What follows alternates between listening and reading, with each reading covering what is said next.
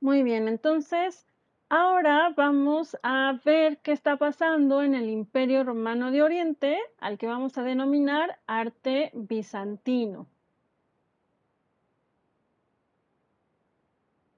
Para ponernos otra vez en contexto, es toda esta zona que está en morado a lo que nos estamos refiriendo como el Imperio Bizantino. Tenemos a su capital Constantinopla.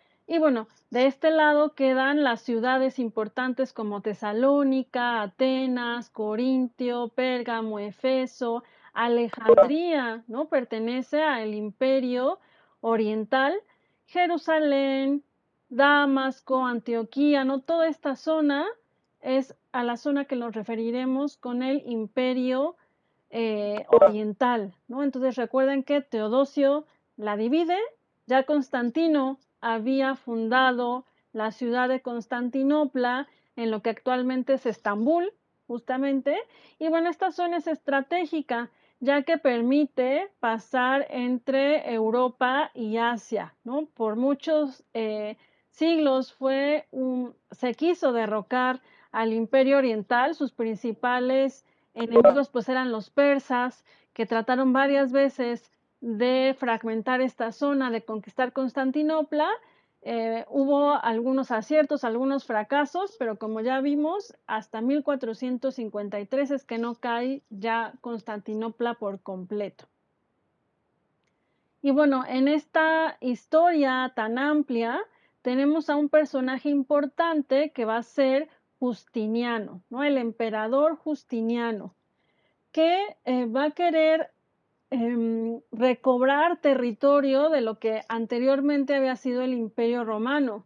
De hecho, se consideraban los del imperio eh, oriental, al no haber caído tan fácilmente por estas tribus bárbaras, por estos pueblos bárbaros, se consideraban que eran los sucesores de este gran imperio romano, ¿no? Y por lo tanto, en el caso del emperador Justiniano, decidió que iba a recobrar tierras que los pueblos bárbaros habían tomado.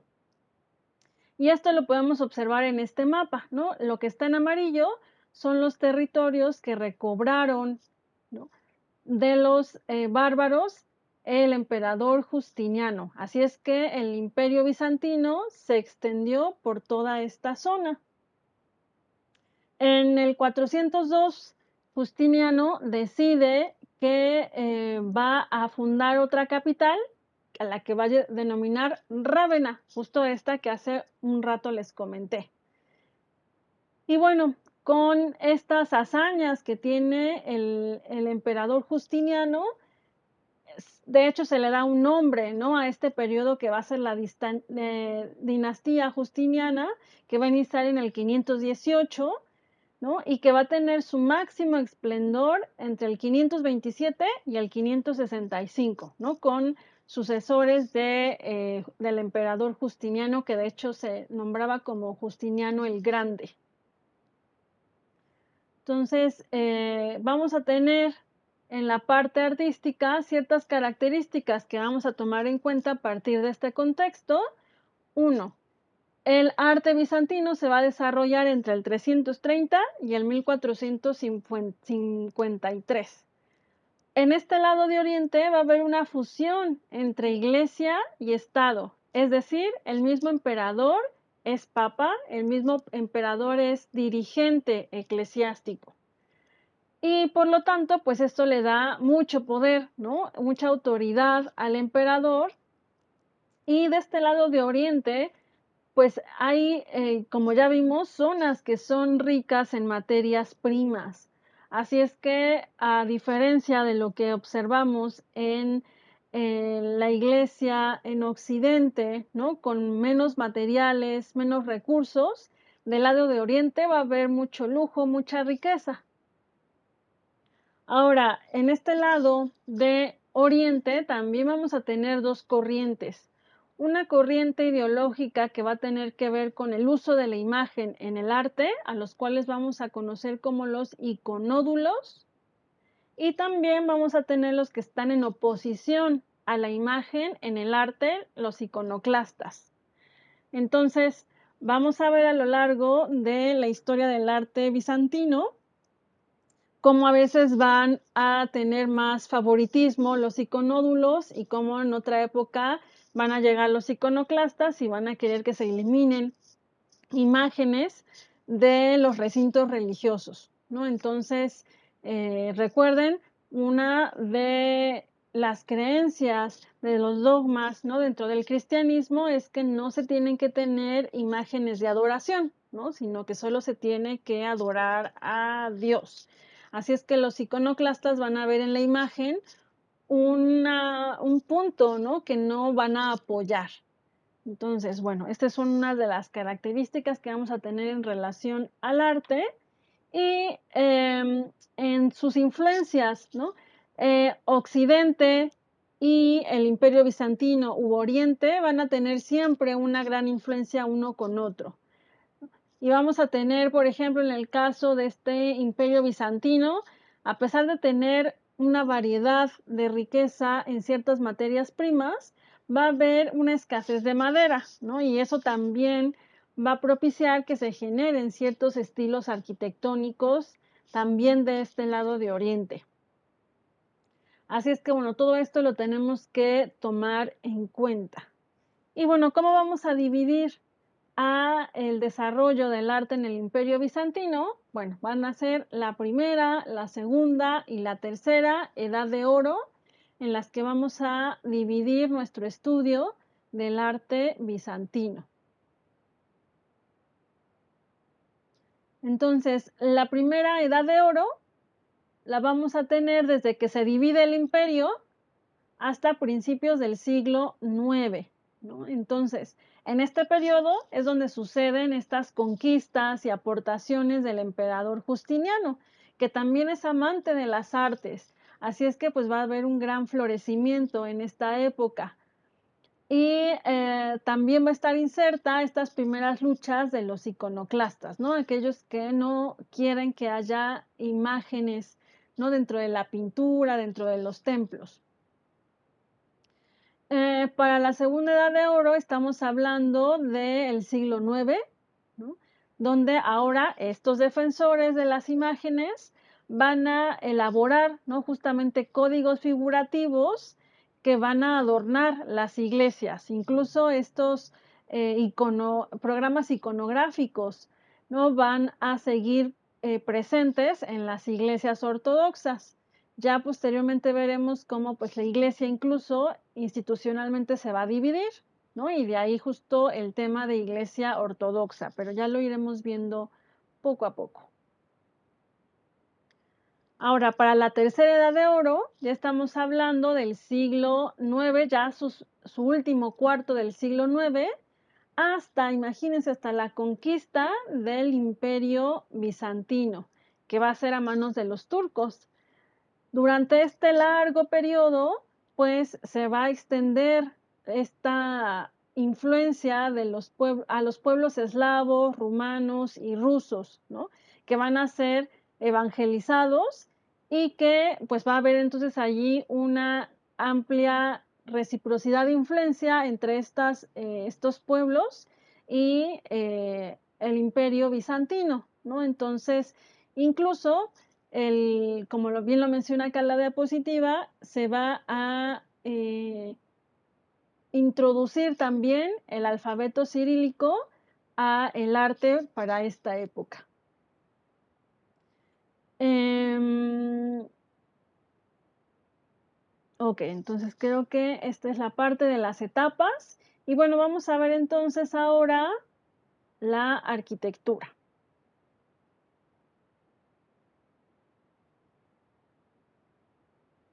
Bueno, aquí se mantienen en la arquitectura elementos de Occidente que ya hemos estado viendo, como por ejemplo el uso del ladrillo, de la piedra para los revestimientos, los arcos de medio punto, las columnas clásicas como soporte, eso sigue estando presente. También van a utilizar la planta basilical, ¿no? De la que ya hemos hablado. Pero fíjense que en el caso de la planta basilical se va a enriquecer. ¿Qué novedades vamos a tener? Bueno, mayor uso de cúpulas. Vamos a tener capiteles diferentes, nuevas aportaciones de capiteles y también cómo se relacionan estos capiteles con el arco. Y también, como ya habíamos visto y hablado hace un momento, sobre todo la decoración va a ser a través del mosaico, no de la pintura parietal o del fresco. Así es que bueno, en el caso de Oriente, la basílica va a tener una evolución. Vamos a tener también un atrio. Este atrio que va a ser un gran patio, ¿no? que va a tener al centro una fuente, va a ser parte importante de la basílica. Vamos a tener aquí un nártex, pero aquí es en donde van a estar ubicados los catecúmenos, ¿no? Acuérdense, aquellos que no se han bautizado. Y vamos a tener también un naos, ¿no? O ya propiamente la basílica. Aquí sí, ya se reúne todo el pueblo y vamos a tener como un, si fuera un segundo piso alrededor de este naos, que lo van a denominar la tribuna, ¿no? Y que en un primer momento era destinada para las mujeres, pero después ya fue utilizado para darle también mayor altura a la basílica y albergar a un mayor número de personas.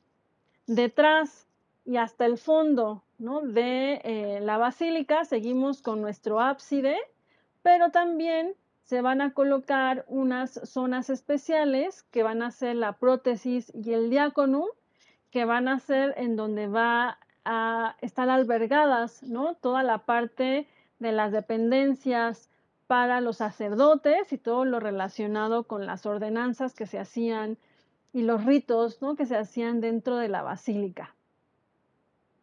Eh, y aunado a esto, pues también el presbiterio, el presbiterio, perdón, en donde pues también estaba reservado para el, eh, para el clero y justo otra cosa importante que va a tener la basílica en eh, Bizancio va a ser este iconos, iconostasis o iconostasio, que en un primer momento es, hagan de cuenta, una división entre lo que va a ser la parte del naos con la parte a donde solamente pueden entrar los funcionarios eclesiásticos. En un primer momento esta división es de placas de piedra, pero con el tiempo se va haciendo un gran panel decorado que va a dividir estas partes. Ahorita les muestro un ejemplo. Entonces, bueno, esto que les acabo de comentar, ahora lo vemos con la planta de una de las basílicas Aquí vemos el atrio, en el centro su fuente, el nártex. Esto sería todavía anterior a la nave central. Acuérdense que aquí estarían los que no son bautizados. Mi nave central, mi ábside, que sigue siendo la parte importante. Aquí tendré a mi retablo o eh, las reliquias o la escultura ¿no? de quien se adora o a quien está dedicada esta basílica mis naves laterales y como les había comentado hace un momento, es muy usual que a un costado de mi basílica tenga mi baptisterio. Entonces aquí lo podemos también observar. Y en relación al iconostasis o iconostasio, es este que les voy a mostrar a continuación. Este gran panel es el iconostasio. Entonces, digamos, hasta aquí justamente llegan, llegamos todas las personas, pero en esta zona, lo que está de atrás de este gran panel, sería solamente reservado para la liturgia eclesiástica. Entonces, recuerden, en un primer momento era una división a base de una pequeña barrera ¿no? de piedra, pero conforme fue pasando el tiempo, se fue desarrollando hasta tener este gran panel decorado.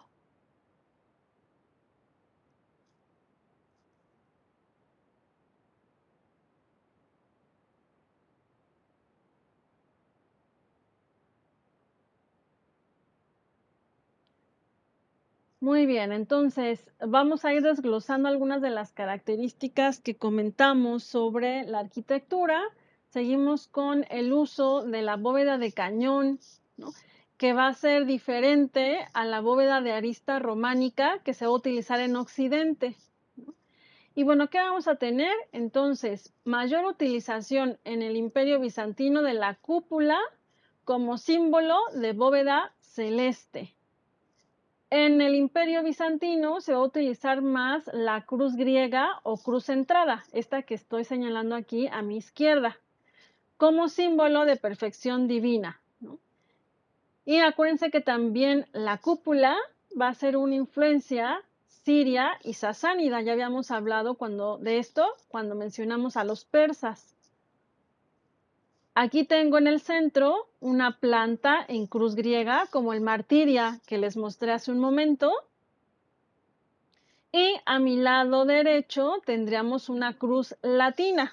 Esta va a ser más utilizada en Occidente, ¿no? Entonces ahí ténganlo en la memoria, cruz latina para el lado de Occidente, cruz griega para el lado de Oriente.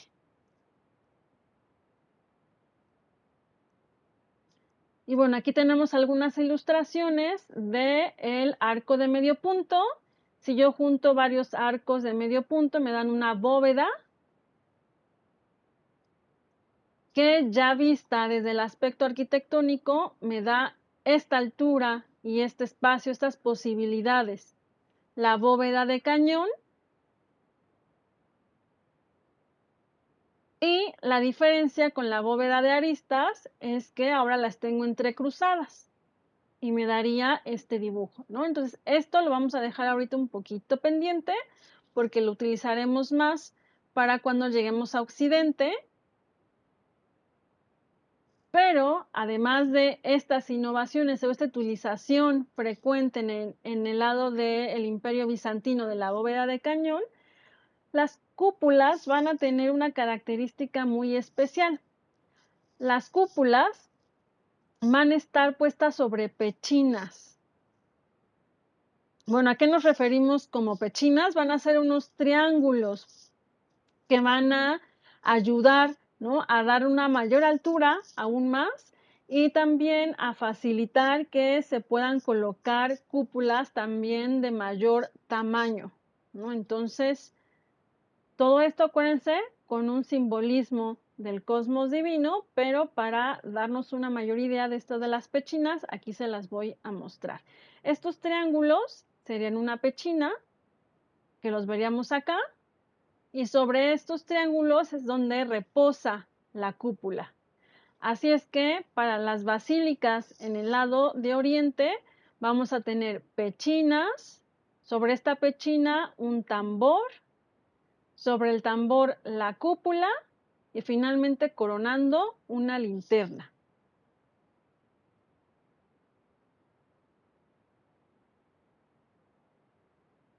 Y así podríamos ver por dentro qué dibujo, qué figura nos da este tipo de cúpulas. Miren, observen, esto que está acá serían las pechinas.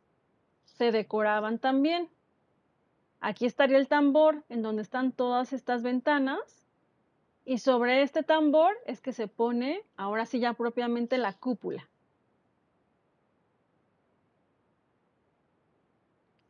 Bueno, el ejemplo más tradicional para ejemplificar este tipo de eh, estructura que les acabo de mencionar, pues es la Basílica de Santa Sofía. Entonces, es el dibujo que está en el centro, abajo está la planta y esto va a pasar en el lado de oriente, mientras que a mi derecha, fíjense, está la basílica que les mostré hace un momento de tradición paleocristiana, que se va a utilizar también mucho más en el lado de occidente. Entonces ahí vamos a tener dos diferencias en la parte de la arquitectura. Y bueno, ya para hablar específicamente de la Basílica de Santa Sofía, Está ubicada en, lo que fue Constantinopla, lo que actualmente es Estambul. Y a mi izquierda tenemos varios eh, dibujos para ver su estructura. ¿no? Si ustedes observan, casi nos da como una estructura de un iglú. Y a mi derecha, pues ya podemos ver una imagen de cómo se ve actualmente la Basílica de Santa Sofía.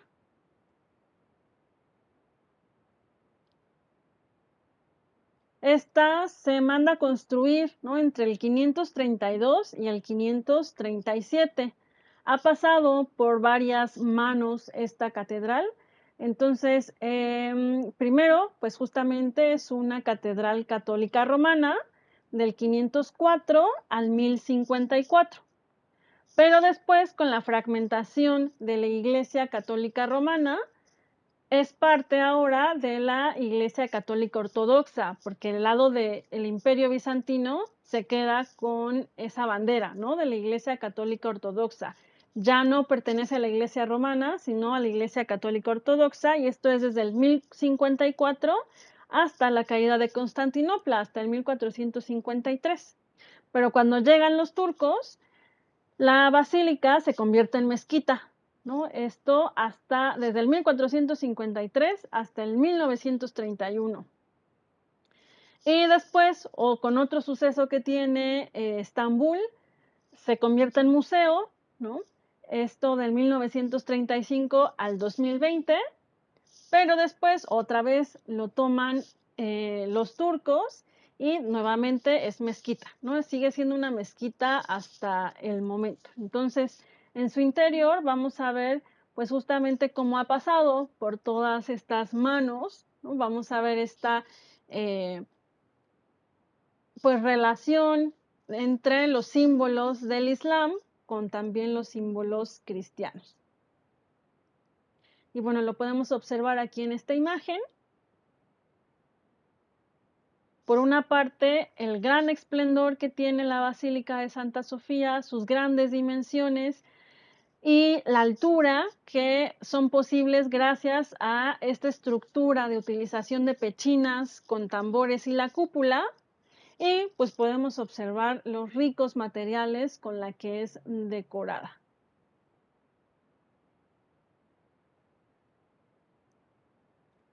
Entre los arquitectos a los que se les dio pues el trabajo de la construcción fue Antemio de Tralles e Isidoro de Mileto, el mismo Justiniano, Justiniano el Grande, de este que les conté, eh, pues dentro de las leyendas que están es que eh, Justiniano recibió por inspiración, ¿no? Cómo debía ser la Catedral de Santa Sofía, ¿no? Cómo debía de ser la planta central de la basílica. Y él mismo, ¿no? El mismo Justiniano estuvo eh, revisando que se llevara a cabo, supervisando la catedral. Entonces, la cúpula central tiene 31 metros de diámetro, 55 de altura y se acuerdan que ya habíamos visto en el caso de los romanos cómo hacerle para que no se caiga la cúpula, ¿no? Entonces, en el caso de la Catedral de Santa Sofía, pues lo que se usó fue un material ligero, que es la arcilla de Rodas. Si se acuerdan, Rodas es una zona justo en Asia Menor entonces se, tomó arcilla de ahí y con esto se hicieron los ladrillos para elaborar la bóveda. Toda la catedral está revestida de mármol, ¿no? es mármol eh, rojo de Egipto y verde de Tesalia. Y los zócalos, que es esta zona de acá, esto que está hasta acá abajo, son los zócalos. Esto que podemos ver, también están revestidos de mármol.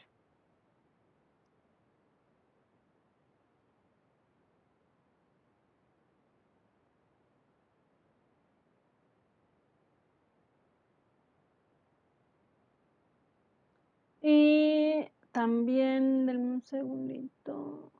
Bueno, aquí podemos observar en la siguiente imagen los colores de los mármoles, ¿no? Entonces aquí también les puse otra selección de imágenes para observar justamente la riqueza de esta basílica y en un momento, por ejemplo, vamos a hablar de los capiteles. Aquí se alcanza a ver uno. Recuerden aquí, sobre todo, se utiliza más el mosaico para decorar. Y bueno, vemos eh, notoriamente la influencia, ¿no? También eh, de la zona árabe en la decoración, ¿no? Por esto mismo que les comenté que ha pasado por varias manos y bueno, también pues es una basílica muy antigua. Bueno, y ahora para entender también la importancia que tiene la arquitectura eh, bizantina y que después va a repercutir en la arquitectura en Occidente, vamos a hablar un poquito acerca del arco. Entonces, ¿qué pasa en Roma? Generalmente la arquitectura romana tenemos un pilar y sobre ese pilar se apoyan los diferentes arcos, como lo pueden observar acá, ¿no? Entonces ven una como pared gruesa y sobre esta pared se abre el muro y ahí se colocan los pilares y se abre el arco. Esto es lo que usualmente pasaba en la arquitectura romana. ¿Y qué pasa en el lado de cuando pasa esta tradición a el imperio bizantino? Que va a ser directamente sobre la columna sobre la que se va a hacer la construcción, ya no solamente como fin ornamental, como por ejemplo está aquí, ¿no? Solo está ornamentando, realmente no es de carga esta columna. Lo que va a pasar en Bizancio es que se va a lograr que esas mismas columnas también sean de carga. Y entonces fíjense ahora qué aspecto me va a dar esta posibilidad. Aquí tenemos las columnas, ya no están sobre un muro de carga y sobre estas está levantado el arco.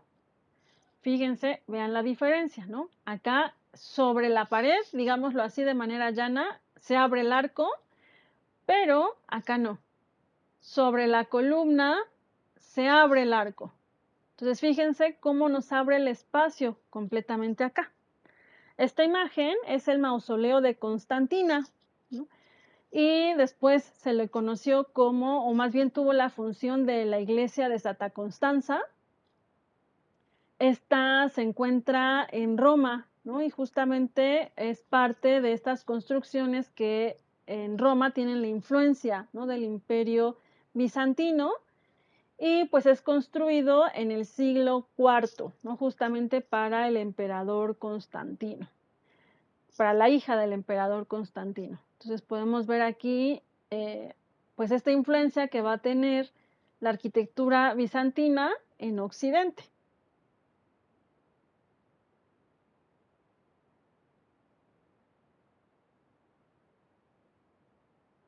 Y bueno, vamos a hablar ahora un poquito sobre los capiteles. Los capiteles en el imperio bizantino van a tener ¿no? esta creatividad y esta innovación vamos a tener los capiteles tronco cónico como este de aquí.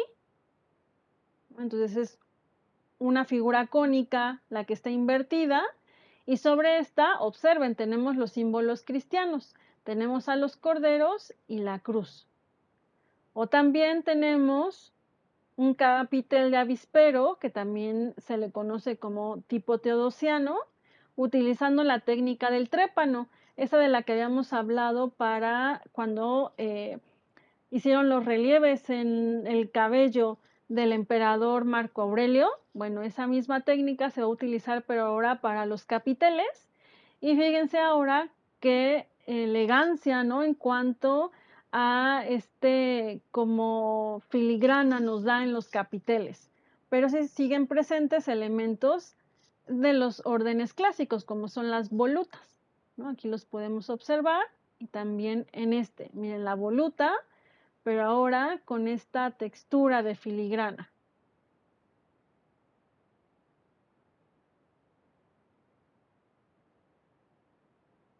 El que les mostré hace un momento es este capitel, el eh, que está en la Basílica de Santa Sofía, Como les comento, es capitel de avispero. Este ya también se los mostré. Este está en la capital, eh, este capitel es de la iglesia de San Vital.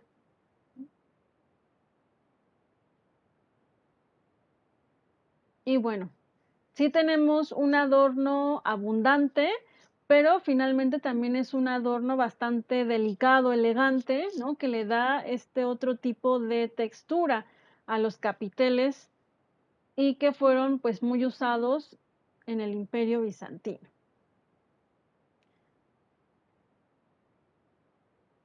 Muy bien. Y bueno, vamos a hablar ahora de la iglesia de San Vital de Rávena. ¿Se acuerdan que habíamos dicho que el emperador Justiniano manda a edificar esta nueva capital, Rávena? Y bueno, esta iglesia la eh, construye el arquitecto Juliano entre el 1530 y el 548. Ahora tenemos una planta octagonal y vamos a ver justamente aquí también el efecto que nos dan las columnas, ¿no? Esto que habíamos hablado de cómo una columna se convierte en el mismo soporte para un arco.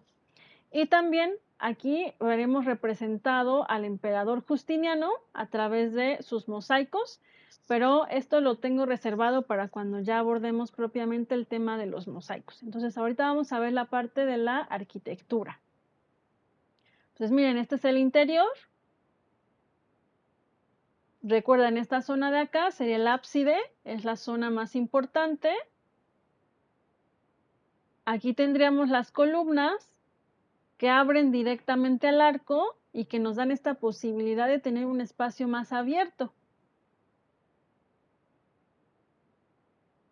Lo mismo en la zona superior. Y déjenme mostrarles una imagen más.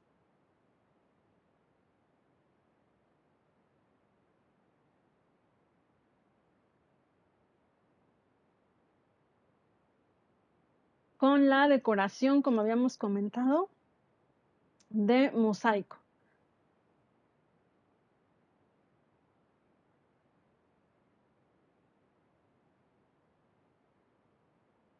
Muy bien. Y pues ahora vamos a pasar a un ejemplo de la arquitectura en la segunda edad de oro. Bueno, pues vamos a ver aquí de ejemplo, la Catedral de San Marcos de Venecia. Si ustedes recuerdan, habíamos hablado que el emperador Justiniano decide recuperar territorio que había sido invadido por los bárbaros. Y pues aquí tenemos justo a la península itálica como parte, ¿no? En este tiempo del imperio bizantino. Por eso cuando ustedes visitan Venecia y en especial eh, San Marcos, pues no estamos hablando de un arte occidental, sino más bien eh, de la parte más antigua ¿no? de San Marcos en Venecia, pues tiene esta eh, construcción del imperio bizantino. Entonces, em, en un primer momento se construye para albergar lo que se creía que eran los restos de Marcos, ¿no? del apóstol Marcos, y es que se empieza ¿no? a construir la basílica en el 828. Eh, su edificación es rápida del 828 al 832, la primera fase, digamos, la más antigua. Y bueno, también eh, esta se concibió en un primer momento como prolongación del palacio ducal. Tenemos esta rica eh, referencia de adornos con mosaicos en color dorado y que justamente también en el nártex es donde tenemos estas cúpulas también sobre pechinas, ¿no? Aquí haciendo una vez más alusión a este tipo de construcción característico del imperio bizantino, ¿no? Y bueno, aquí en este caso en cada una de las pechinas se van pues narrando temas del el Pentecostés, ¿no? Todo esto lo vamos a tener en la nave central. Recuerden que el Pentecostés pues, va a ser en la tradición judaica, primeramente una festividad religiosa de 50 días, ¿no? en donde se conmemoraba eh, cuando Dios le da la ley a Moisés en el Sinaí. Y luego esta misma festividad es retomada por eh, festividades religiosas del cristianismo, en donde igual se van a celebrar por 50 días después de la Pascua, ¿no? Justamente eh, conmemorando la venida del Espíritu Santo a los apóstoles. ¿no? Entonces, esto es lo que se va a narrar en toda esta zona del Nártex. la basílica actual se hicieron diferentes adecuaciones, se le eh, pusieron nuevos espacios a la Basílica de San Marcos y por eso pues es considerada con tres estilos, ¿no? El románico bizantino y también el gótico. Y es a partir de 1617 cuando ya tendríamos la estructura que nosotros observaríamos si fuéramos a Venecia, ¿no? Entonces, es diferente la de 1617 a la de 1663, aunque la nave principal, que es la más antigua, es la que hace referencia a esta influencia o a este desarrollo de la arquitectura bizantina.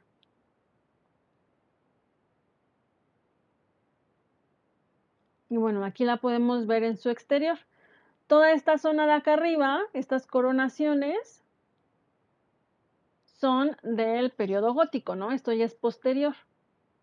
Pero las cúpulas y la nave central, igual la portada, bueno, déjenme acabar mi idea anterior.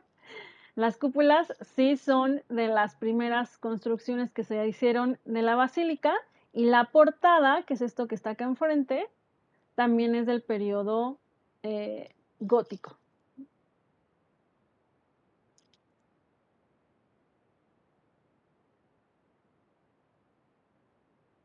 Muy bien, y bueno, me voy a mover ahora al periodo de la tercera edad de oro.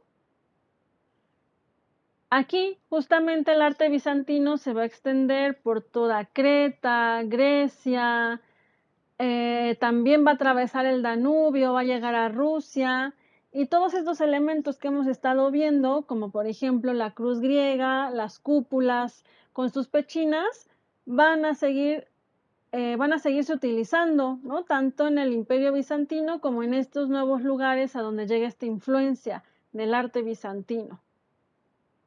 Se sigue utilizando para la decoración los mosaicos, pero también se incorpora la pintura al fresco.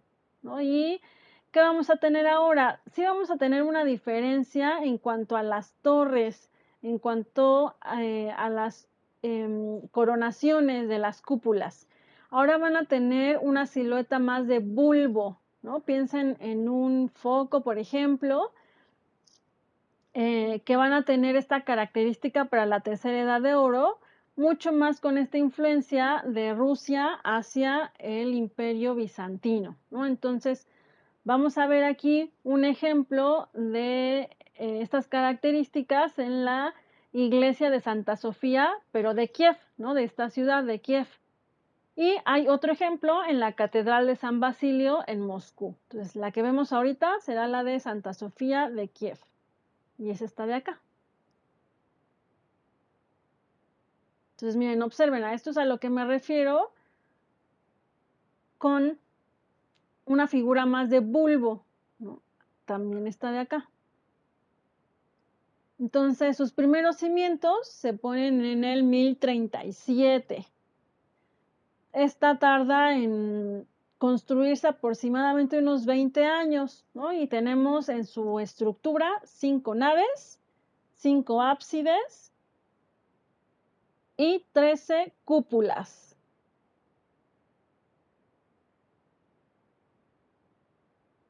Y bueno, en su interior sigue estando decorada justamente por mosaicos y frescos, eh, justamente todavía del siglo XII.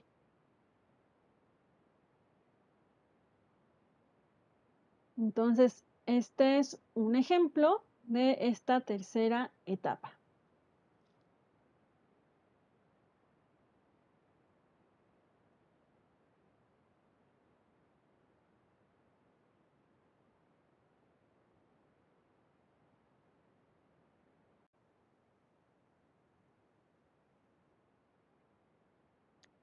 Muy bien, entonces el mosaico, como les comentaba, pues muchos de estos desafortunadamente no ah, llegaron ¿no? hasta nuestra época con las invasiones que hubo en Constantinopla y con invasiones eh, posteriores a lugares, sobre todo iglesias que tenían pues eh, los más grandes mosaicos, pues no, no llegaron hasta nuestra época. Sin embargo, hay algunos que sí han sobrevivido entre los que destacan algunos que están en Italia y en Grecia, como los que ah, ya hablamos la clase pasada de eh, la Basílica de San Marcos en Venecia, o en iglesias sicilianas en Monreal, o Cefalo y Palermo, y algunos de em, ubicados en la Basílica de Santa Sofía en Constantinopla también fueron rescatados. Entonces, esto es en relación al mosaico. Como les comentaba, también se va a utilizar la pintura al fresco y eh, bueno, también otra manera del uso de la pintura al fresco es que es menos costosa, ¿no? En, relación al mosaico, porque el mosaico necesita estas teselas, ¿no? Eh, vidriadas que pues tienen un precio, un costo mayor. Y bueno, en cuestión a cómo van a estar dispuestas ¿no? las, eh, las imágenes, pues también van a depender de la disposición arquitectónica. La arquitectura, al igual que en Occidente, eh, va a determinar en dónde se colocan ¿no? tanto los mosaicos como la pintura al fresco. Usualmente en el ábside va a ser la parte en donde se va a colocar la imagen de Cristo. Y en las naves laterales, los ciclos de la vida de Cristo o alguna escena del Antiguo Testamento.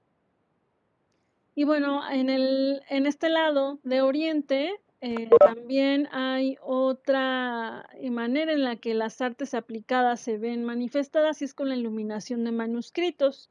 ¿no? en, la decoración de Biblias, salterios, evangelarios, todos estos pues van a ser ricamente decorados.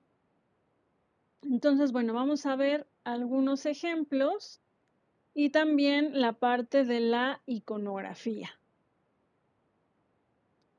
Bueno, sobre todo la manera de representar las creencias religiosas pues van a estar eh, tomadas, ¿no?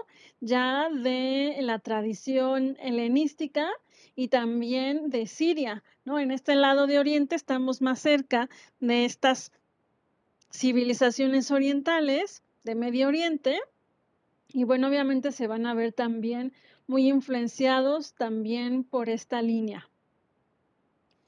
En el segundo periodo, ¿no? En el la segunda edad de oro de la pintura bizantina, también vamos a tener como cada tema debe de ocupar un lugar muy fijo en relación a lo que se quiere expresar, ¿no? Si de por sí ya había la tendencia a que ciertos lugares están reservados para ciertas temáticas, se va a volver todavía eh, más cerrado, ¿no? Este aspecto y ya veremos cómo es que se representan eh, cada una de las escenas con cánones y reglas muy específicos. Sobre todo se va a utilizar entre el color azul y el blanco, los cielos y el rojo, ¿no? Ya veremos que también van a ir tomando connotaciones simbólicas estos eh, colores. Y bueno, ya para el último periodo, al igual que lo vimos la clase pasada en el caso de la arquitectura, pues con esta influencia que se tiene tanto de los países escandinavos, ¿no? Como también de Rusia, se va a abrir, ¿no? La temática y también las figuras, eh, a la hora que se represente, por ejemplo, Cristo María, va a haber variedad también para representarlos. Sin embargo, recuerden que del lado del Imperio de Oriente no hay cambios eh, muy drásticos, ¿no? En relación a cómo se representa Cristo, María o eh, pasajes bíblicos. Muy bien, entonces ahora nos vamos a ir ya propiamente al mosaico bizantino. Recordemos que dependiendo del tamaño de la figura es su importancia. Entonces, Cristo va a estar en un tamaño más grande y los personajes secundarios en un tamaño menor. ¿no? Esto también como lo habíamos visto en las culturas antiguas. Y bueno, ¿qué es lo que pasa? La representación de la naturaleza, la representación del cuerpo humano no es lo más importante, sino más bien el mensaje que trata de dar esta representación. Eso es lo que va a sobresalir. Así es que esta realidad, ¿no? Que ya se había buscado en otras civilizaciones, en otras culturas, de plasmar, por ejemplo, la anatomía del cuerpo, la naturaleza, lo más cercana a como la observamos. Bueno, aquí en eh, Oriente y sobre todo en toda la Edad Media va a ser de valor secundario, ¿no? No va a ser algo que sea relevante. Así es que eh, poco a poco vamos también viendo que el arte va tomando una misión y sobre todo el mosaico, no de representar la realidad, sino más bien de estimular la vida interior, ¿no? Entonces, ese va a ser uno de los objetivos que se va a buscar a través del mosaico y la pintura. Y crear emociones, sobre todo emociones de índole espiritual, ¿no? Que pues van a favorecer a la educación, ¿no? Que busca eh, las creencias religiosas del cristianismo. Entonces, también vamos a ver que a la hora que veamos tanto en mosaico como en pintura eh, la representación em, de alguna escena, el fondo, ¿no? Usualmente se va a ver solamente o un color plano o árboles de una casa o una casa solo, pero esto eh, no tiene relevancia para el mensaje, solamente es para eh, darle un poco ¿no? de fluidez a los fondos, pero lo que realmente importa, recuerden, es el personaje principal. Eh, poco a poco se va haciendo menos uso de la perspectiva, esto tampoco no es relevante. Y en el caso de las figuras en los rostros, vamos a ver sobre todo ojos muy grandes, ¿no? Y estos pues van a representar, en el caso de el tamaño de los ojos, la intensidad de la vida interior, ¿no? La vida espiritual. Y bueno, como les comentaba, vamos a tener entonces proporciones estandarizadas. Eh, y estas proporciones estandarizadas también van a ser proporciones ideales, ¿no? Para dar este símbolo de la perfección absoluta de la Trinidad Divina. Entonces aquí de nuevo vamos a tener otra vez esta parte de un cuerpo con ciertas características visuales que hacen referencia a que es un ser divino, sobre todo en el caso de Cristo, María, ¿no? Van a ser los que van a tener estas proporciones idealizadas. Eh, y bueno, también en esta parte eh, se va a buscar, De nuevo esa parte del hieratismo, en donde los personajes, si bien se representan de frente, pero también están rígidos, ¿no? Y muchos de ellos sin ambiente, ¿no? Entonces, estas eh, características que ya habíamos visto se van a retomar. Y ahora, en el caso de que en estos mosaicos o en las pinturas al fresco se represente algún otro personaje que no sea Cristo, que empieza ¿no? a suceder también aquí en la Edad Media, por ejemplo, el caso de algún emperador o dignatario quiera también eh, ser representado en alguna pintura o mosaico, bueno, estos sí se van a representar de manera más individualista y realista. Eh, y bueno, no se les olvide entonces que mosaico y fresco tienen este carácter docente. Y por lo tanto, entonces el artista, el artesano, tiene que subordinarse a lo que pide el teólogo, ¿no? Porque él es el que dictamina cuáles van a ser las reglas, las normas que se tienen que llevar a efecto para representar, pues, ciertos temas eh, religiosos, ¿no? Entonces, el artista, pues, en este momento no es libre, ¿no? De eh, representar por ejemplo, tal cual ve la naturaleza, sino más bien tiene que ceñirse a lo que ya se va estipulando.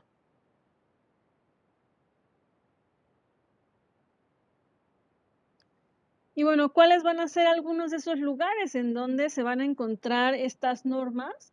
Para el siglo IX ¿no? se va a crear un tratado, el Hermeneía, en donde justo ahí vamos a encontrar cómo deben de representarse ciertas escenas, dónde deben de colocarse eh, las representaciones de Cristo o de las diferentes eh, etapas de la vida de Cristo, en qué lugar en el templo, ¿no? Entonces, como les comento, en el lado de Oriente va a ser muy rigurosa esta parte, sobre todo en la primera edad de oro y en la segunda.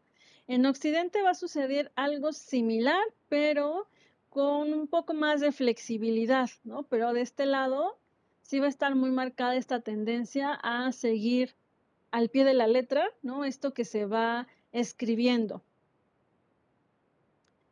Y eh, por lo tanto, no vamos a ver que hay una similitud en varias iglesias de cómo están decoradas.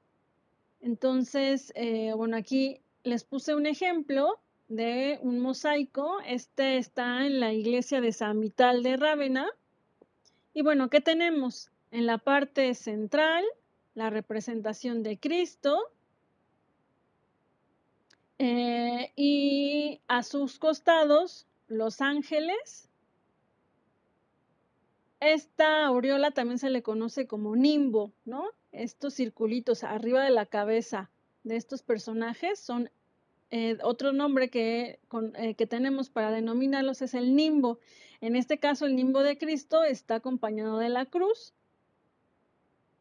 Y lo que está representando ¿no? este mosaico es Cristo dándole una corona ¿no? con joyas a San Vital, que fue un mártir. ¿no? Entonces recuerden también dentro de las costumbres eh, de la religión eh, romana católica y luego la romana ortodoxa, pues es que todos aquellos que murieron a causa de la fe, ¿no? Se hace eh, un concilio y se ve si van a ser santificados y se convierten en santos, ¿no? Entonces este fue el caso de San Vital. Pues aquí está representando cuando Cristo acepta ¿no? esta eh, nueva posición que tendrá Vital y se convierte en San Vital y también como patrono de esta iglesia. Y a mi derecha tendríamos al obispo Eclesius, ¿no? que fue uno de los obispos que estuvo, em, que fue parte no importante de esta iglesia. Entonces, de hecho, miren, observen acá arriba, pues están los nombres de los dos personajes.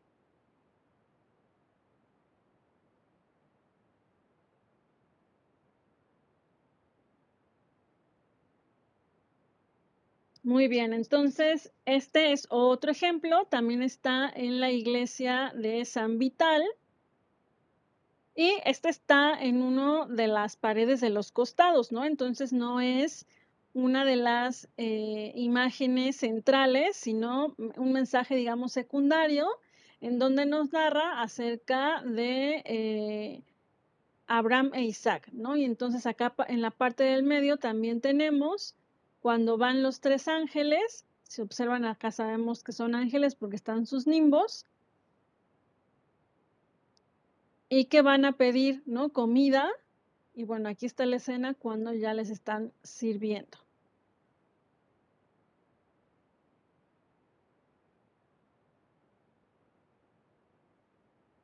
Y bueno, ¿qué pasa en, en esta iglesia en específico? ¿no? Que fue una de las que mandó también a construir el emperador Justiniano, del que hablamos la clase pasada. Bueno, recuerden que en este lado de Oriente, el emperador también tenía esta parte de líder eclesiástico, ¿no? Algo que se conoció como cesarpapismo, ¿no? Era un líder político, pero también un líder religioso. De hecho, esa fue una de los eh, aspectos por las que hubo pues el primer cisma ¿no? de la iglesia este, romana. En esta se empezó a dividir el poder ¿no? de la iglesia y entonces en 1054 aproximadamente, esto ya venía por un proceso más o menos desde el siglo VI, este, comienza entonces a no haber unidad ¿no? dentro de la iglesia y por fin, bueno, no por fin, más bien, finalmente en el 1054 se divide ¿no? la iglesia en la iglesia católica romana y la iglesia romana ortodoxa. ¿no? Entonces, ahora a partir de ese momento tendríamos a dos líderes ¿no? y dos iglesias, una, la ortodoxa, que va a predominar en Oriente y la católica romana en Occidente, ¿no? Entonces, con eh, Justiniano, que fue uno de esos eh, grandes emperadores que, como les comento, fungía también como líder eclesiástico, pues se manda también a representar en un mosaico que va a decorar la iglesia de San Vital. Entonces, bueno, aquí tenemos al emperador Justiniano en el centro, igual con su nimbo, con su ofrenda. A sus costados tenemos pues toda la parte jerárquica, ¿no? Que lo va acompañando. También parte de eh, su ejército. Y de mi lado derecho tendríamos a obispos, sacerdotes, que pues también lo van acompañando en este cortejo. Entonces, bueno, como pueden observar, también poco a poco, personajes que no, eh, son propiamente ni divinidades ni, por ejemplo, grandes emperadores, también empiezan a aparecer dentro de las pinturas y en este caso preciso de los mosaicos que decoran las iglesias.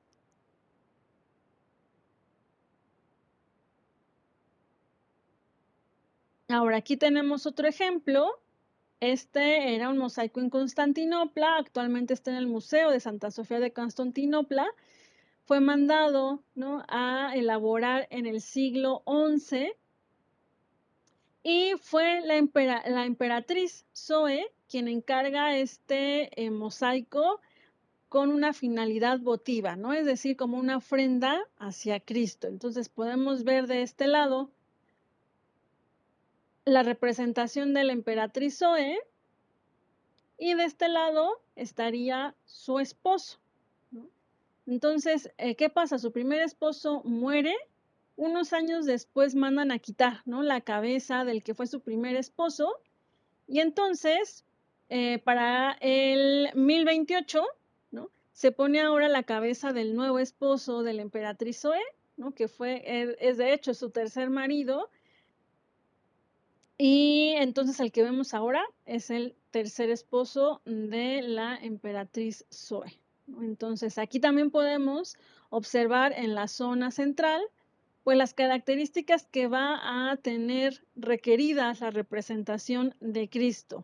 ¿no? Entonces vamos a observar la barba ¿no? partida, miren aquí se ve un pedacito, siempre acompañado de su nimbo eh, crucífero, ¿no? con la cruz, tres mechones en la frente, cabello por detrás, ¿no? Como si fuera un cabello largo. Y está en esta actitud de bendición. ¿no? Lo vemos también que acompaña aquí al libro del Evangelio. Y como pueden observar, hasta en imagen, ¿no? Se ve el, el, lujo y la riqueza también que se representaba a través de los mosaicos, con incrustaciones de piedras preciosas, con fondos de pan de oro, ¿no? que en un momento también les hablo de esta técnica del pan de oro.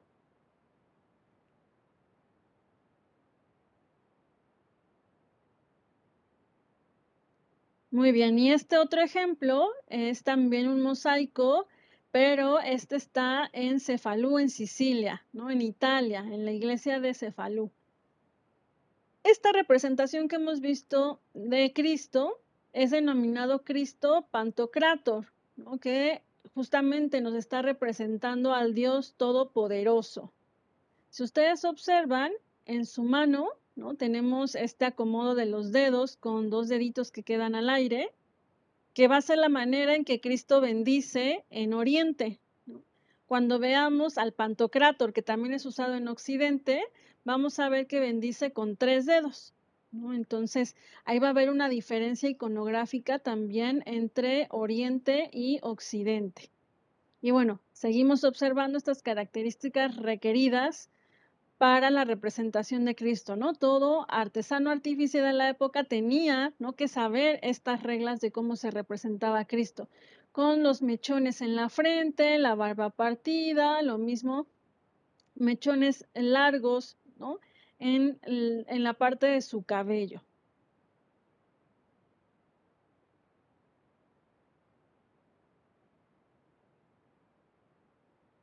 Muy bien. Y bueno, el mosaico bizantino va a tener algunas diferencias al romano, ¿no?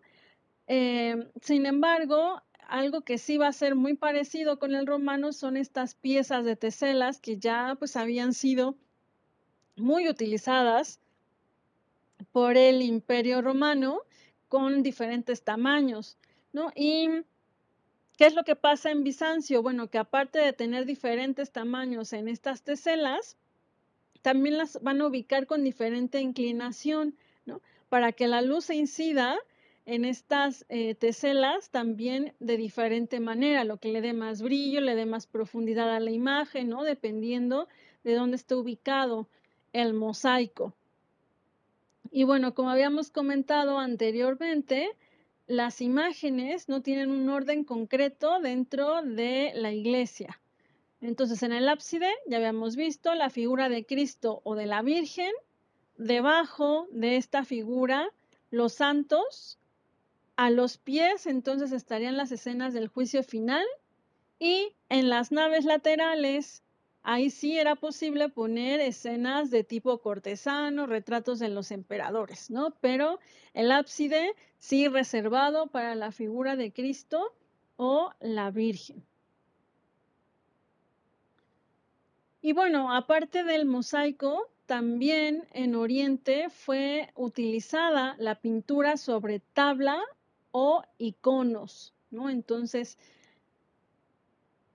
ah, ¿qué se tiene, ¿no? En este sentido, tengo una tabla de madera lisa, ¿no? Que eh, la madera por sí sola es porosa, ¿no? Entonces, si yo la dejo así tal cual la madera, pues va a chupar el pigmento. Así es que necesito ¿no? preparar esa madera para sellar los poros y sobre esto ahora sí pintar.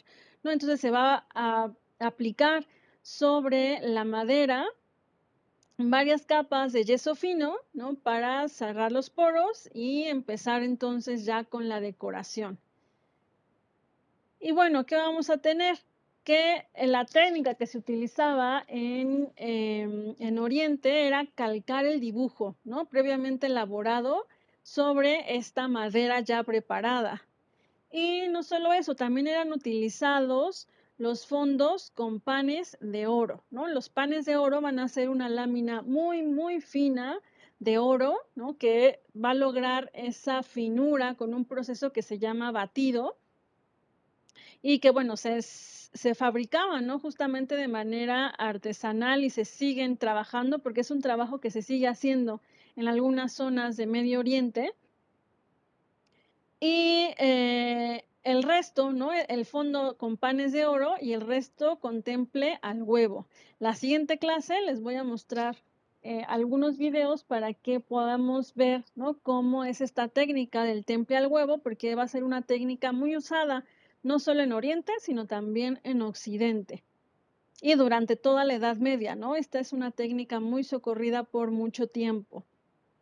Y bueno, ya finalmente, ya tengo mi fondo, ¿no? De panes de oro, ya tengo también remarcado ese dibujo que fue calcado, ¿no? Ya lo tengo coloreado, ¿no? Por decirlo así, a través de la técnica del temple al huevo.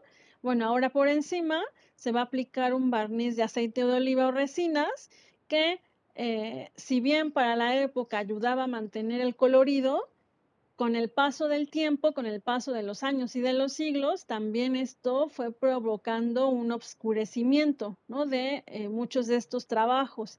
Entonces, cuando se hacen las restauraciones, pues justamente se trata ¿no? de limpiar ese obscurecimiento generalmente de polvo, ¿no? de, eh, pues de las condiciones del ambiente que se van impregnando en las pinturas y bueno, eso es lo que se hace justo cuando se va a restaurar una pintura, no eliminar esos rastros que van apagando los colores.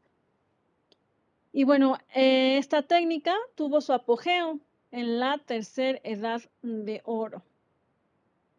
Y aquí les voy a mostrar un ejemplo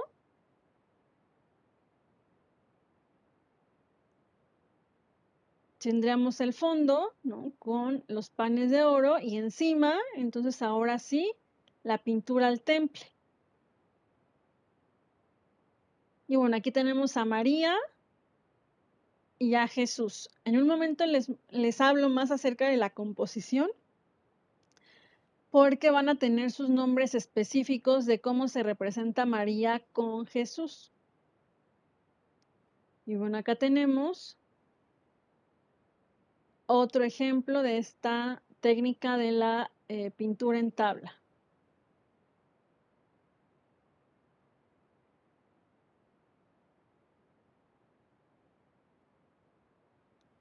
Muy bien, no sé si hasta aquí tengan alguna pregunta, algún comentario.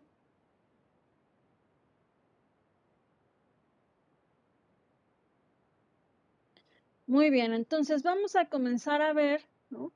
Qué nombre van a tomar, eh, cómo se eh, distribuyen las figuras o dependiendo también de los elementos que constituyen el conjunto que se va a representar, ¿no? Entonces, como hace un momento les comentaba, todo buen artesano artista ya tenía que tener este conocimiento, era lo que se aprendía justamente en los talleres, ¿no? Entonces, Dios Padre siempre se va a representar como un anciano.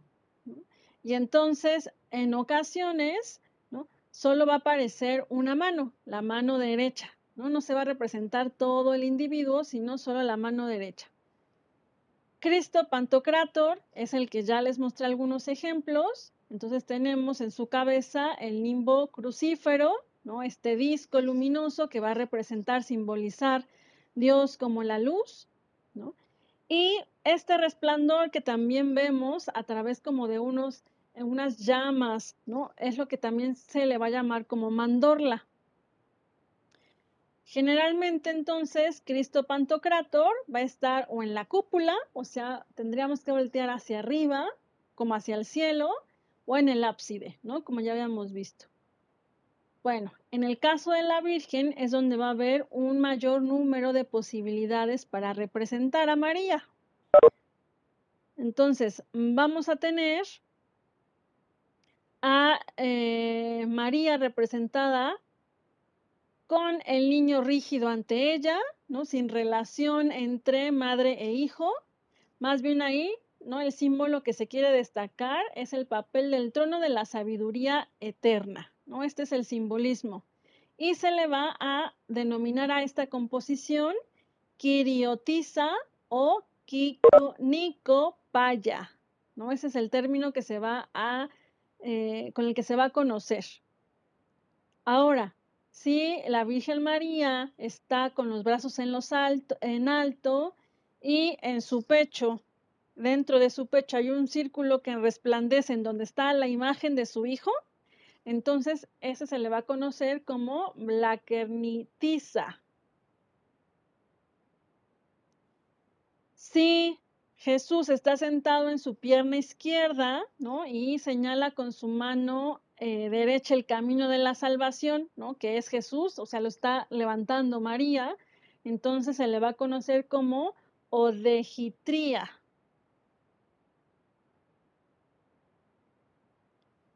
Si María está como una virgen lactante, es decir, amamantando a Jesús, está como trabalengas, galactotrofusa. Sí, ahora sí está una actitud de jugar cariñosamente entre María y Jesús, glicofilusa, y una muy usada va a ser la teutocos, que justamente en esta la Virgen va a ofrecer una flor a Jesús, ¿no? mientras Jesús la bendice, haciendo justo una alegoría a la salvación. Ahora, también otra cosa importante es que en un concilio, en el concilio de Efeso, es donde se reconoce por primera vez a la Virgen María como Madre de Dios, digamos oficialmente, ¿no? en ese momento, eh, otro personaje central del cristianismo va a ser la Virgen María, ¿no? Anterior a eso, sobre todo se ven representaciones más de Jesús, no tanto de la Virgen María con este protagonismo que estamos viendo. Pero es a partir de este concilio en Efeso, cuando empezamos a ver a María también como un personaje muy importante dentro de las representaciones iconográficas del cristianismo. Y bueno, también en esta eh, manera de representar la del Teotocos, entonces María va a tener sentada en su regazo al niño Jesús, ¿no? Y ambos nos van a estar mirando, ¿no? Tanto María como Jesús representados van a tener esta actitud hierática, es decir, no hay mayor eh, emoción en sus rostros, su cuerpo tampoco nos va a mostrar mucho movimiento. Y aparte, Sidersu. Ah, nada más quería preguntar por qué se llaman así estas representaciones, de dónde vienen los nombres. Eh, los nombres vienen sobre todo del griego, ¿no? Y en este caso, eh, eso también es otro dato importante. En la iglesia ortodoxa en Oriente, el idioma que se utiliza es el griego, mientras que en Occidente va a ser el latín, ¿no? Entonces, ahora sí, Derso, aquí te debo exactamente la descripción, el significado, mm, este, ah, se me fue la palabra, etimológico, ¿no? pero la palabra eh, que proviene del griego viene propiamente de cómo está designada la Virgen. Por ejemplo, galacto, ¿se acuerdan que la Vía Láctea significa que fueron las, eh, la leche, ¿no? Que se derramó en el cielo, ¿no? Por eso es la Virgen lactante, ¿no? Cuando la Virgen María está dando de amamantar a Jesús, pues de ahí viene la palabra derivada, por ejemplo, la Vía Láctea, ¿no? Es esta relación, y viene de ahí del lactotofrusa, ¿no? Entonces, ahí sí, ahorita les quedo a deber exactamente la derivación etimológica, pero el nombre lo toma de cómo está designada las características que tiene la Virgen. Y viene del griego. Es maestra. Sí. Y en el caso de la desis, también va a ser otra composición muy utilizada, ¿no? Aquí tendríamos a Cristo, a la Virgen María y a Juan el Bautista, ¿no? Entonces, siempre que veamos estos tres personajes, Cristo, la Virgen y Juan el Bautista, estamos hablando de una desis.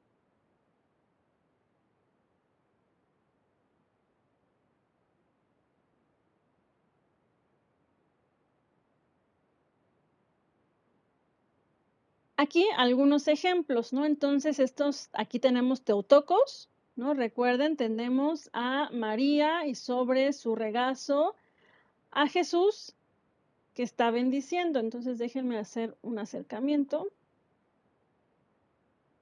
Miren, aquí está Jesús bendiciendo. Igual ambos con sus eh, nimbos.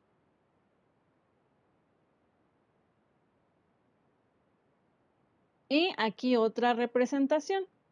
Como ven, a pesar de que hay ciertos eh, requerimientos ¿no? que tiene que tener cada uno de estos conjuntos, el artista artesano sí puede darse ciertas libertades, ¿no? Entonces tiene que seguir cómo tiene que estar representado, pero si observan, bueno, esta tendríamos una perspectiva también eh, más inclinada, ¿no? Esta la de la izquierda está totalmente de frente, pero la de mi derecha no. Y también esta, la de mi derecha, pues está sobre un diván, ¿no? Con los que parecerían que son unos cojines,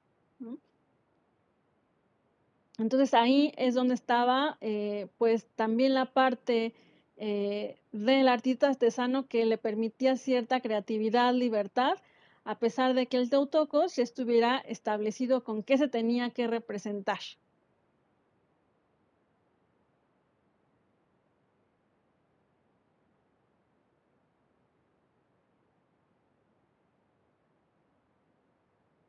Y bueno, aquí tendríamos otro ejemplo, este de una desis. Entonces tendremos a María, Jesús y Juan el Bautista.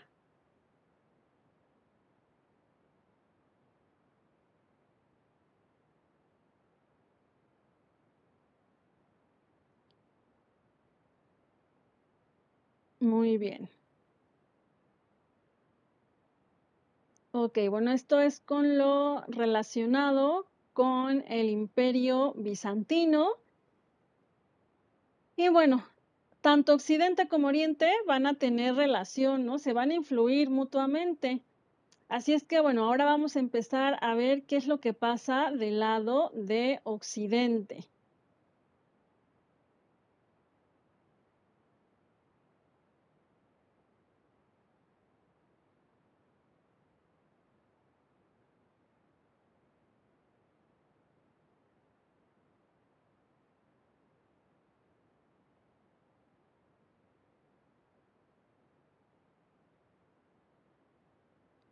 El periodo que vimos la semana pasada del paleocristianismo es donde aún están eh, juntas ¿no? estas dos iglesias, tanto la Iglesia Católica Romana como la Iglesia Ortodoxa. Es decir, es donde empieza a crecer el cristianismo, lo habíamos visto en la clase pasada, y tenemos tanto sedes importantes, ¿no? como es el caso de Roma, como también lo va a ser Constantinopla.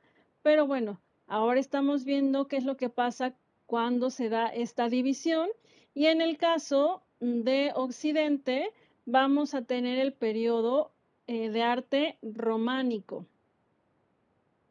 Atención de no confundirnos con el arte romano. En Occidente, lo que sucede después del paleocristianismo es el arte románico. Y bueno, aquí les puse aproximadamente en el año 1000, así es como está constituido Occidente. ¿no? Recuerden que ya han venido las tribus bárbaras y han fragmentado todo el imperio romano y Occidente. Este ya no existe para esta época. Los musulmanes también invaden parte de este territorio y es lo que pueden ver aquí en la península ibérica, como el califato de Córdoba. Y pueden ver cómo ha quedado ¿no? con eh, diferentes tanto reinos como ducados, como estados, fragmentada esta parte de Occidente. Y bueno, ¿qué pasa? En este lado, pues vamos a tener una sociedad feudal que va a perdurar por tanto como en la alta edad media como en la baja edad media. Entonces, en la cúspide tendríamos al rey o al señor feudal, debajo de este a los nobles como duques, marqueses, condes, los mismos caballeros que están buscando, ¿no? Tener más territorio, porque entre más tierras para aquella época, pues eso simbolizaba más riqueza, ¿no? La tierra era eh, cómo se medía también la riqueza, dependiendo de cuánta tierra tenías. Y al misma, a la misma par que los nobles, el clero, ¿no? con también su división jerárquica, obispos, abades, monjas, frailes y las diferentes órdenes de las que hemos estado hablando en clases pasadas. Y bueno, por debajo de esto, entonces los campesinos, ¿no? Algunos de ellos propietarios de pequeñas tierras, otros sirvientes de los señores feudales, leñadores, pastores, ¿no? Todo estaría en la base de este sistema social de la Edad Media. Y en la Edad Media también empieza a ir poco a poco gestándose otro grupo que ya que lleguemos al Renacimiento tomará un fuerte poder que son los burgueses. Banqueros, comerciantes, estudiantes, artesanos, criados.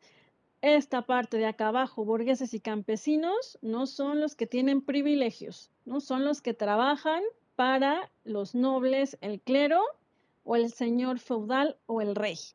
Entonces, dentro de este sistema social, pues también vamos a tener a nivel eh, de arquitectura eh, ciertas edificaciones necesarias, ¿no? Como por ejemplo el castillo, el monasterio y las ciudades que empiezan poco a poco a hacerse más grandes, ¿no? A pesar de que gran parte de la población es una población rural, hay algunos poblados que empiezan a crecer y a convertirse en estas ciudades que poco a poco ¿no? irán creciendo eh, tanto en prestigio como también en población. Así es que bueno, teniendo en cuenta estos antecedentes, vamos a ver cómo se manifiesta el arte en la Alta Edad Media, es decir, de mediados del siglo XI al siglo XII. A este periodo en el arte en Occidente, recuerden, lo llamamos arte románico. Y bueno, eh, ya propiamente el arte románico va a ser el primer arte que se va a unificar en Occidente, es decir, voy a tener características similares en iglesias en Francia, en la zona de Francia, que en Alemania o que en la, en la parte alta de Italia, ¿no? Entonces, esto va a ser posible, ¿no? Que se puedan, eh, por ejemplo, clasificar a través de la historia del arte como iglesias románicas. Y bueno, también otra cosa importante que recordar es que para la época, pues la iglesia tenía pues acaparada la parte de la educación, la parte de la producción también artística. Los principales, eh, digamos así, consumidores de arte, pues es la iglesia y en algunos casos algunos reyes. Recuerden que muchos de los reyes para la época o señores feudales estaban más preocupados, ¿no? Por resguardarse, por eh, proteger sus territorios, porque seguimos hablando de una época de constantes conflictos bélicos que de eh, eh, ver, ¿no? Que cómo embellecían, ¿no? Sus palacios. no había este tanto interés a causa de esta inestabilidad aún en esta zona de Occidente, sobre todo aún en este periodo. Así es que los que van a impulsar mucho más las artes, pues van a ser todo lo que esté relacionado con la iglesia y los monasterios. Van a ser también un centro muy importante, tanto de enseñanza como de eh, talleres relacionados con diferentes artes. Y bueno, hay uno que va a destacar y va a ser el monasterio de Cluny, de la orden de Cluny, justamente, los clunicienses. Entonces, estos monjes van a ser también los que van a propiciar que el arte románico, las características que vamos a ver enseguida, se difundan por todo Occidente y por eso tengamos características similares en los monasterios y en las iglesias en este periodo. Y bueno, no solo eso, también las rutas de peregrinación van a ser otras de las que van a difundir este estilo románico por este territorio, ¿no? Entonces vamos a tener tanto iglesias de pequeño o mediano tamaño, que va a ser lo que va a predominar, aún estas grandes catedrales en el lado de occidente esperarán un poquito hasta el periodo gótico, pero en el arte románico, sobre todo de mediano tamaño a pequeño es lo que va a prevalecer. ¿Qué es lo que se busca? Bueno, el interés es que perduren, ¿no? que tengan durabilidad, las edificaciones que se construyan, que sea una arquitectura sólida y duradera, ¿no? Entonces, eso es lo que se busca. Así es que en este periodo, ¿qué es lo importante? Pues la arquitectura, ¿no? La arquitectura es la principal y las artes figurativas, pintura y escultura, van a estar en segundo plano y supeditadas a cómo es que la arquitectura se lleve a cabo. ¿no? Entonces, sigue siendo para este periodo función importante de la escultura y de la pintura, eh, la parte educativa, ¿no? Para adoctrinar al pueblo. Entonces, pues vamos a comenzar a ver ya de manera más particular, ¿no? Las características de la arquitectura románica. Solo ya me salió el letrerito, entonces